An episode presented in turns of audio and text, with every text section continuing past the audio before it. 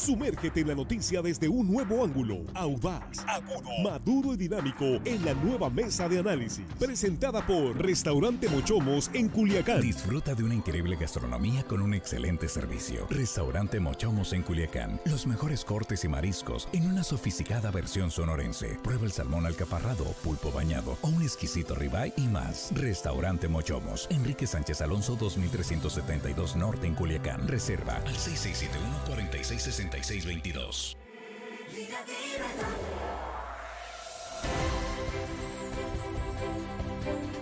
Estamos ya de regreso en línea directa, estamos ya en el espacio de la mesa de análisis, eh, muy agradecidos eh, porque siguen con nosotros en esta transmisión. Muchas gracias por compartir además eh, esta transmisión en vivo y gracias a nuestros compañeros en la mesa, ya estamos aquí listos, ya instalados. Jesús Rojas, ¿cómo estás? Buenas tardes. ¿Qué tal, Víctor? Buenas tardes, buenas tardes a los compañeros, buenas tardes al auditorio. Y también saludamos a Juan Ordorica, ¿cómo estás Juan? Muy buenas tardes, Víctor, amigos de la mesa, nuestros compañeros de la producción de Culiacán y todo el estado y por supuesto el auditorio que hoy miércoles nos regala su tiempo. Así es, y muy agradecidos por eso. Compartan, compartan esta transmisión. Armando Ojeda, ¿cómo estás? Buenas tardes, bienvenido. Es un gusto saludarte, amigo Víctor Torres, igual que a mis compañeros Jesús y, y Juan, y a todos los chicos acá de la producción. Víctor, adelante, estamos listos. Bien, pues parece que a Alejandro Gers Manero, el fiscal general de la República, le tienen ya los días contados. Claro que eh, por supuesto, aquí lo que se ha dicho es que ya no tiene tanto el respaldo del presidente Andrés Manuel López Obrador, que hace unos días tú que sigues la mañanera puntualmente, Juan, se refirió a, este, a este caso del problema familiar que tuvo ahí este Alejandro Gers y y una serie de situaciones que se han venido presentando y vamos a hablar en detalle y, prácticamente metió las manos al fuego por él. Sí, pero está curioso cuando el presidente mete las manos al fuego por alguien a los 15 días se va, ¿no? Como que no es buena señal. No, es buena señal, el presidente pues metió las manos al fuego por el de la WIF, por este por por Cherer y al final también parece ser que meter las manos al fuego por el fiscal le va a terminar costando la chamba. Pues parece que eh, ya no tiene el apoyo que se dice tenía del presidente porque han empezado ya los comentarios, ya incluso se habla de prospectos, Jesús, de quienes podrían eh, ser los, digamos, candidatos a sustituir a Alejandro Gers Manero, a quien dicen se le da, se le va a dar una salida eh, política, pues tranquila. Pues ya son varios los trascendidos, Víctor, por lo menos en medios nacionales, que apuntan a que el secretario de Gobernación, Adán Augusto López, tiene la tarea de que el cambio sea terzo, que la salida sea política y que incluso publican algunos medios nacionales como el financiero, eh, puedan darse en el marco de respetarle sus bienes, sus propiedades y darle incluso un lugar en el servicio exterior para que se pueda ir de manera tersa presentando una renuncia sin más a más. Me refiero al, fiscal Gers Manero. ¿Por qué son tan complicados estos cambios en esos niveles y en esos cargos? Pues imagínate, él está a cargo de la Procuración de Justicia en la parte de las investigaciones. Tiene todas las carpetas de investigación por delitos federales a su mando y disposición tiene un aparato que comienza, la, digamos, con la impartición de la justicia, tiene presupuesto, tiene equipo para intervenir, para saber de fondo las conversaciones de muchas personas, prácticamente la vida y obra de todos los actores políticos del país. Es un hombre poderoso que, además, como hemos visto su trayectoria, sabe utilizar los cargos públicos y desafortunadamente, como se ha visto en algunas ocasiones, no lo ha hecho de la mejor manera. Bueno, pues es precisamente lo que tiene a punto de, eh, de su renuncia de Alejandro Gersel, fiscal general de la República, aunque hoy el gobernador decía, el gobernador Rubén Rocha, son puras especulaciones. Pues sí, efectivamente, Juan, son puras especulaciones, pero la pregunta es, ¿hay motivos realmente poderosos, digamos, elementos eh, suficientes como para pensar en un relevo en la fiscalía? es especulación hasta que deje de serlo, ¿no? hasta que deje de serlo. Pero casi siempre la especulación es porque algo lleva atrás. Cuando el suena, ¿no? A veces hay mitote de uno o dos periodistas, pero cuando ya son varios, de varias fuentes, de diversos medios, es que ya hay algo moviéndose. Eh, sobre todo porque no ha dado resultados el fiscal y, en un, y, voy a poner un caso muy emblemático para el presidente, Ayotzinapa. No hay avances en Ayotzinapa. El presidente en las mañaneras lo dice mucho, ya queremos sacarlo. Se está tardando mucho la fiscalía, ojalá fuera más rápido la fiscalía, sí estamos avanzando, confío en el fiscal, pero le pido que se apure. Entonces yo creo que en algunos casos que al presidente le, mueven o lo mueven, hay lentitud y esto no le está gustando. Se peleó con Julio Scherer. Al final de cuenta, Julio Scherer, el fiscal y el señor este, el de la UIF, siempre se me olvida el nombre. Santiago Nieto. Santiago Nieto, los tres se pelearon y al final del día parece ser que los tres van a terminar saliendo del gabinete. Ninguno ganó, ninguno terminó ganando. Y, y aquí lo importante es quién lo sustituiría. Vamos jugando también al, al, al, al oráculo. Pues los nombres que suenan es el presidente de la, de la Suprema Corte de Justicia de la Nación, el señor Saldívar, y también suena un sinaloense. Yo, creo que Armando puede decir el nombre. El Alberto Higuera, ya lo dijo. Ya me ganó Pero bueno, hay, hay, que ver quién llega también. Hermano de Alfredo, por cierto. Sí. Armando. Eh, Víctor, eh, no, la salida que se está ventilando del fiscal Gers Manero no es por falta de resultados. Brincos diera el fiscal que fuera por falta de resultados que lo tuvieran. No, señor. Son muchos acumulas, eh, es un acumulamiento muy grande de, actos de corrupción en que descaradamente se ha involucrado. El, principal, el principal eh, acto de corrupción es esa triste historia que sembró el propio Gers Manero con la muerte de su hermano Federico Gers Manero que murió en agosto del 2015 y él acusó a su cuñada a su cuñada y a la hija de su cuñada por eh, homicidio por omisión de cuidados no sé si esa figura exista. No existe, yo creo. Y bueno, ahí está. Lo lamentable del caso es que, pues, eh, la fiscal en turno, eh, la, la, propia Suprema Corte de Justicia de la Nación, le siguieron el juego, encarcelaron por varios meses a esta señora. Y bueno, ahí se hizo el gran escándalo, porque la verdad fue un acto de prepotencia, un acto de corrupción, un, un este uso indebido de la función pública y un uso también descarado del poder para beneficio personal. Entonces, eso es, es, insostenible ya. Por eso el presidente de la República, por mucho afecto que le tiene, pues va a tener que tomar la decisión de, de, separarlo del cargo. Y dicen ustedes que darle una salida digna. Yo creo que más que nada lo que tiene que, lo que es suerte si le dan una salida digna. Lo que tendría que hacer es una entrada, pero a la cárcel, no salida digna. Es lo que tiene que, darle porque, bueno, no va a caer a la cárcel. Seguramente. Va a un consulado. Bien. Va a un consulado, fíjate qué premio le dan, pero con todas esas evidencias que hay enfrente. Así se arreglan los asuntos en las ah, cúpulas del poder. Sí, eh, Jesús. Pues más que una salida digna es una salida política, una salida que le garantice a él, digamos, un, un, un terzo transitar. Pero también justo en las columnas y en los espacios de opinión se dice que otra de las causales sería que el propio Hertz no tiene ya la confianza del secretario de Marina, por ejemplo, de José Rafael Ojeda, o del secretario de Defensa Nacional, Luis Crescencio Sandoval, ni tampoco de la secretaria de Seguridad Ciudadana, Rosa Isela Rodríguez, que de alguna manera no transita ya con varios personajes de la Cuarta Transformación en materia de seguridad, que hay muchos enfrentamientos, que el diálogo es muy poco y que entonces pues ya nada más sería cuestión de amarrar en lo fino para que la salida se dé.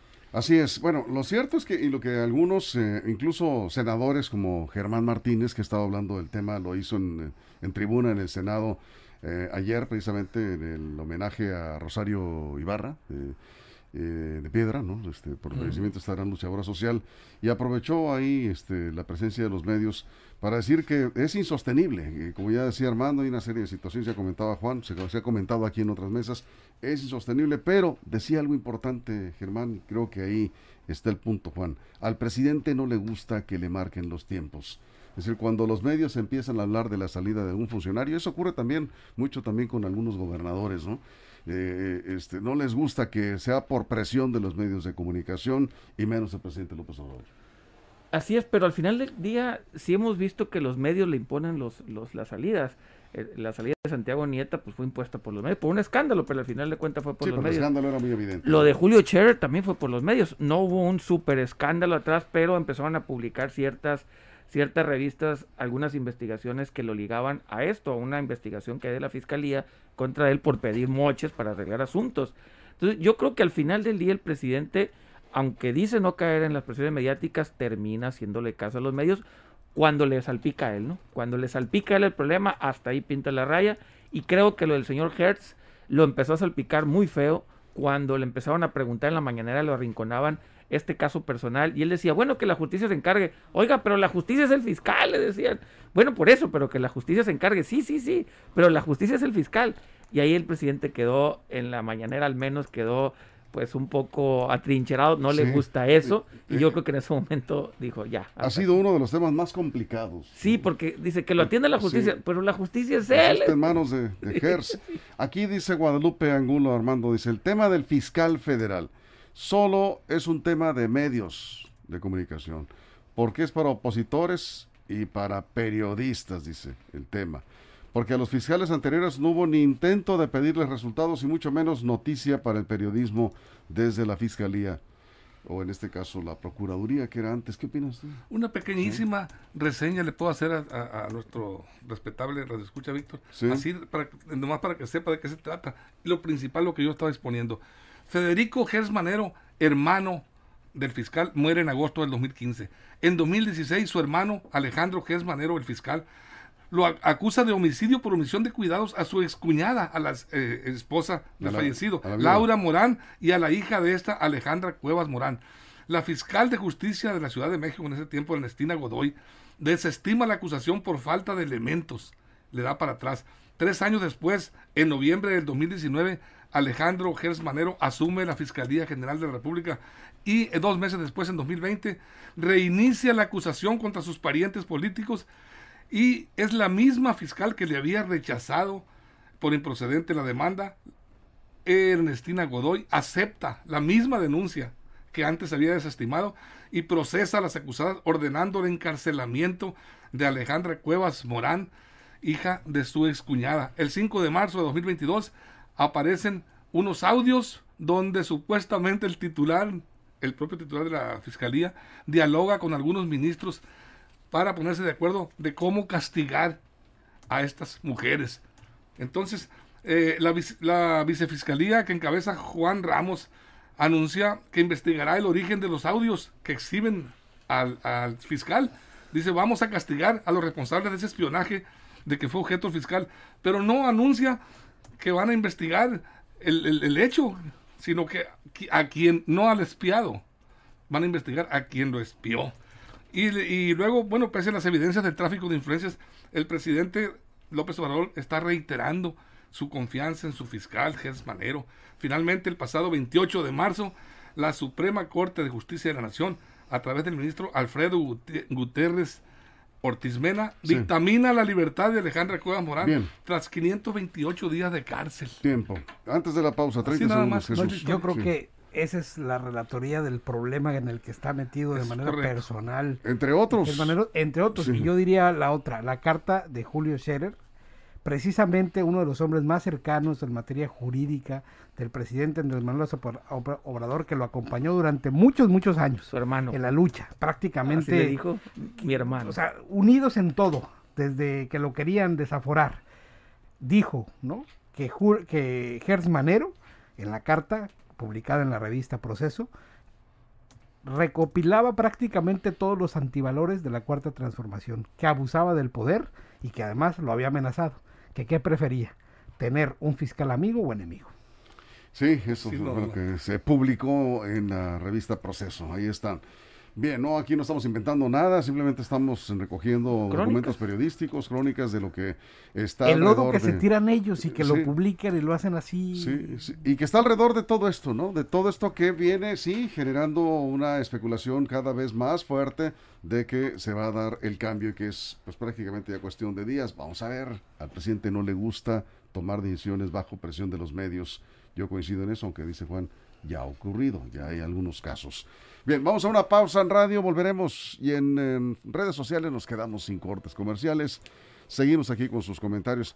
Estamos hablando de la muy probable, según análisis que coinciden, salida del fiscal general de la República.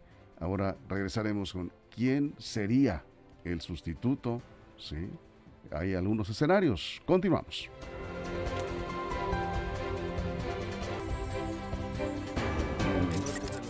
Estamos, de, estamos de regreso. Eh, en este justo momento acá en la mesa de análisis estábamos en, eh, sin cortes comerciales en redes sociales.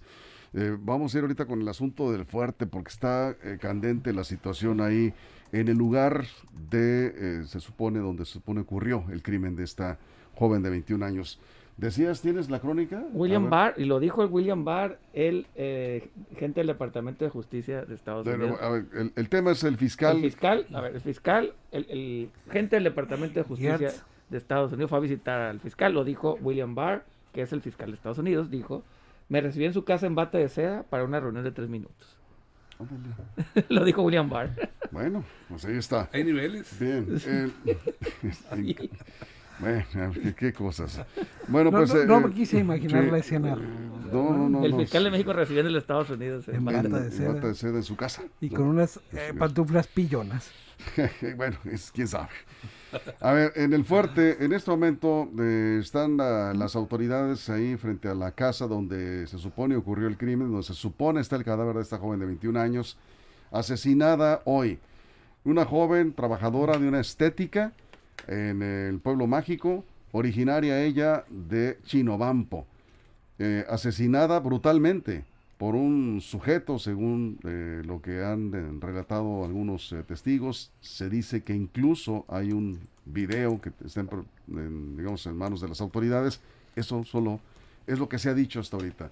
Lo que llama la atención es que dan más de siete horas que tienen esperando ahí la orden de cateo y no llega la orden de cateo.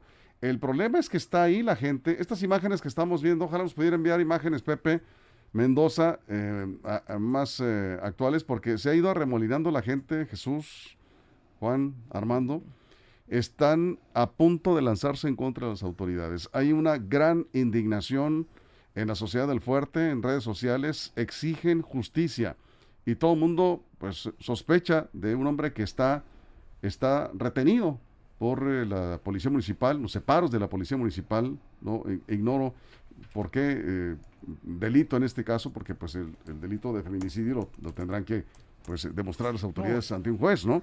Pero siete horas y con toda la presión mediática en redes sociales y la gente que está ahí exigiendo que sea justicia y no ha llegado la orden de cateo al lugar. Ahí está el comandante de la policía eh, investigadora están las autoridades municipales y no ha llegado la orden de cateo que debe firmar un juez.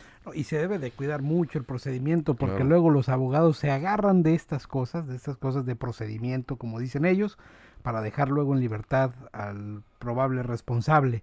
La escena del crimen, como lo estamos viendo ahí marcada, tiene que permanecer así, intacta, para que puedan hacer las diligencias correspondientes los peritos investigadores y que el procedimiento corra lo más apegado o completamente apegado a derecho para que después no, por una argucia legal, salga libre quien debe de estar en la cárcel. Eh, así es, incluso eh, Juan, eh, fíjate que se publicó en redes sociales información que hablaba de este crimen con lujo de detalles y esto pues pudiera afectar el, el, proceso penal y, evidentemente cuando la sociedad lo que quiere es justicia, con ese tipo de publicaciones y todo este tipo de información que empieza a circular en redes sociales, pues se, entorpece el, procedimiento penal y le dan facilidades, digamos, al eh, presunto responsable del asesinato. Y con este tiempo también puede tramitar un amparo, ¿no? O sea, en este, en este periodo de tiempo podría estarse tramitando un amparo y eso no le va a gustar mucho pues a la gente que está ahí en el lugar, pero al final de cuentas así funciona nuestro sistema de justicia. Ojalá fuera más rápido, ojalá ya hubieran liberado la orden de cateo. Desconozco por qué, por qué esta lentitud. Por lo general se, liberan más rápido, sobre todo cuando casi casi fue en fragancia esto, ¿no? Casi casi fue en fragancia. Entonces desconozco por qué, por qué no lo hacen más rápido. Sin embargo, este periodo de tiempo también puede utilizarse para tramitar un, amparo. Buen apunte, Armando. A ver, eh, hay que ir por parte, porque si nos vamos por, por lo que se dice, que se, dice, que se dijo, pues también mm, caemos en cierta imprecisión. Se habla de que fue asesinada la, la, joven brutalmente. Eh, ¿Cómo? Preguntaré yo, no sé. No, no podemos dar detalles. ¿Cómo, ¿Cómo se sabe si no han realizado las diligencias legales? No han encontrado el cuerpo, no hay autopsia.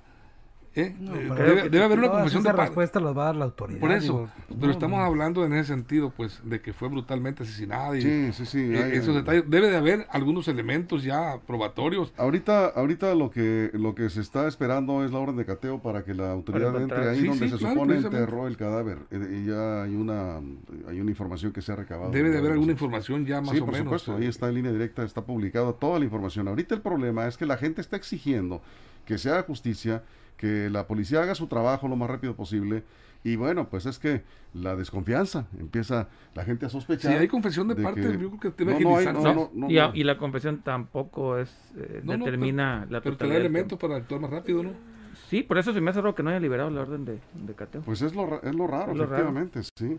Eh, pues eh, supuestamente por el cambio del vicefiscal en la zona norte hubo cambio hoy. Burocracia. Se le dio Burocracia. posesión al nuevo fiscal. No debería de, eh, pues, eh, ¿qué es lo que está pasando? O sea, ¿hace falta la firma del vicefiscal o ya se envió la solicitud firmada y el juez no está? ¿O qué es Pero lo que hay está pasando? peritos, hay médicos legistas y todo. No, no, no. No, no, ese es otro punto. No, no, no, a ver, la, Armando. la orden, la, orden, la orden de cateo necesita un juez a petición de la fiscalía. Para poder entrar a la casa donde sí, claro. se supone que está el Una cadáver orden de cateo de un juez. enterrado, sí, eh, eh, porque este sujeto al parecer fue sorprendido cuando estaba enterrando el Sí, cadáver. sí. Yo creo que, digo, lo más lamentable de todo es que no hay un solo municipio de Sinaloa que se salve de esta violencia feminicida, de esto que ya se sabe. Sinaloa está pasando desde hace tiempo por un muy mal momento, por crímenes así, eh, que nos duelen a todos en cualquier lugar en donde estemos. Bien, pues eh, yo diría que hay que confiar en que las autoridades hagan su trabajo. Esperemos que se ejecute esta orden de cateo y que se tengan los elementos suficientes para que no quede impune este crimen. Eh, hay, hay elementos, eh, pero como bien se decía Juan, pues se tiene que actuar de- con el debido proceso para que pues no vaya a entorpecerse, digamos, el trabajo de la policía investigadora. Y que exactamente, que pasa lo que ya ha ocurrido en otros eh, casos, ¿no? Ahí están las imágenes, son imágenes precisamente que estamos eh, recogiendo prácticamente en este momento, en el lugar de los hechos. Sí hay mucha inquietud, ya retiraron a la gente que estaba ahí, la zona está acordonada, y, eh, pero está aumentando la presión. Y en la medida en que caiga la noche, eso se va a poner más complicado porque la gente está ya enardecida. Están muy, muy indignados por esto que ellos consideran que se está encubriendo a alguien o que se está protegiendo a alguien, cuando yo estoy seguro que no es así, pero pues es Sí, pero da burocracia. Para, da ¿no? para las- la, la burocracia da para la sospecha de la gente. Cuando quieren, están desesperados los familiares, los amigos, la sociedad en general está desesperada porque se agilice ese trámite y va lento, no hay respuesta, pues lo, lo, lo, lo peor que puede Y los amparos son más esperar la rápidos, gente ¿eh? es que, es que Sí. hay algún tráfico de influencia. Y es que la detención no, no, no, no se dio en flagrancia, hay que decirlo, eh, pero este, hay eh, testigos y hay elementos que eh, en este caso pues el, la fiscalía va a, a presentar en su momento, pero pues todo es un procedimiento. Primero que nada hay que entrar a la casa y confirmar que el cadáver está Ahí ahí. está. ¿sí? Y, y lo demás, bueno, pues ya será trabajo del Ministerio Público, ¿no?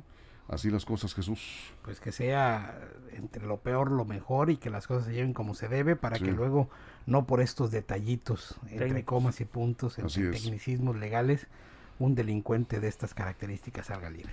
Así es. Bueno, están, me dicen, organizando una marcha en este momento, en el fuerte, para exigir que la policía haga su trabajo, la policía investigadora.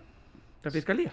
Y en este caso, pues sí, la, La fiscalía, Fiscalía, el Sí, Ministerio y me Público. imagino vamos. se entregue el cuerpo, que es de las cosas que seguramente están tratando de ¿Por, demandar. por qué ¿no? esperar a que la gente se organice y haga marchas, eh, plantones? Porque para- la para- ley es complicada. La ley es complicada, ¿no? Pues La ahí, ley es- es ahí está el problema. pues. Así es. Bueno, La pues esto es. Nos desviamos del tema, pero eh, de- era necesario. Ahí está en este momento candente la situación en el fuerte. Y pésame de toda la gente en Chinobampo. Por ¿eh? supuesto, De allá mi mamá, más sentido pésame. pésame, es de Chinobampo. Conozco también a muchas personas ahí en el fuerte, incluso en Chinobampo. Qué tristeza, una joven de 21 años. Triste, triste, muy triste la forma en que fue asesinada. Y trabajando, Víctor. Trabajando, sí, luchando por salir adelante como muchos jóvenes. eh, en un pueblo muy tranquilo, hay Muy que decirlo. tranquilo, Muy, mucha gente muy trabajadora. tranquilo. ¿Y dónde queda el grito de ni una más de las mujeres? Sí, vamos a ver qué, qué pasa con esto en las próximas horas. Toda la información que se genere, al momento usted lo puede consultar en línea directa portal.com. Nos vamos, Jesús, muchas gracias. Buenas noches. Juan, muchas gracias. Nos vemos, cuídese. Gracias, Armando. Buenas noches. Y gracias a nombre de todo el equipo, producción, todo el equipo técnico. Muchas gracias. Lo esperamos mañana en punto de las 6 de la mañana, aquí mismo con más información, información de verdad.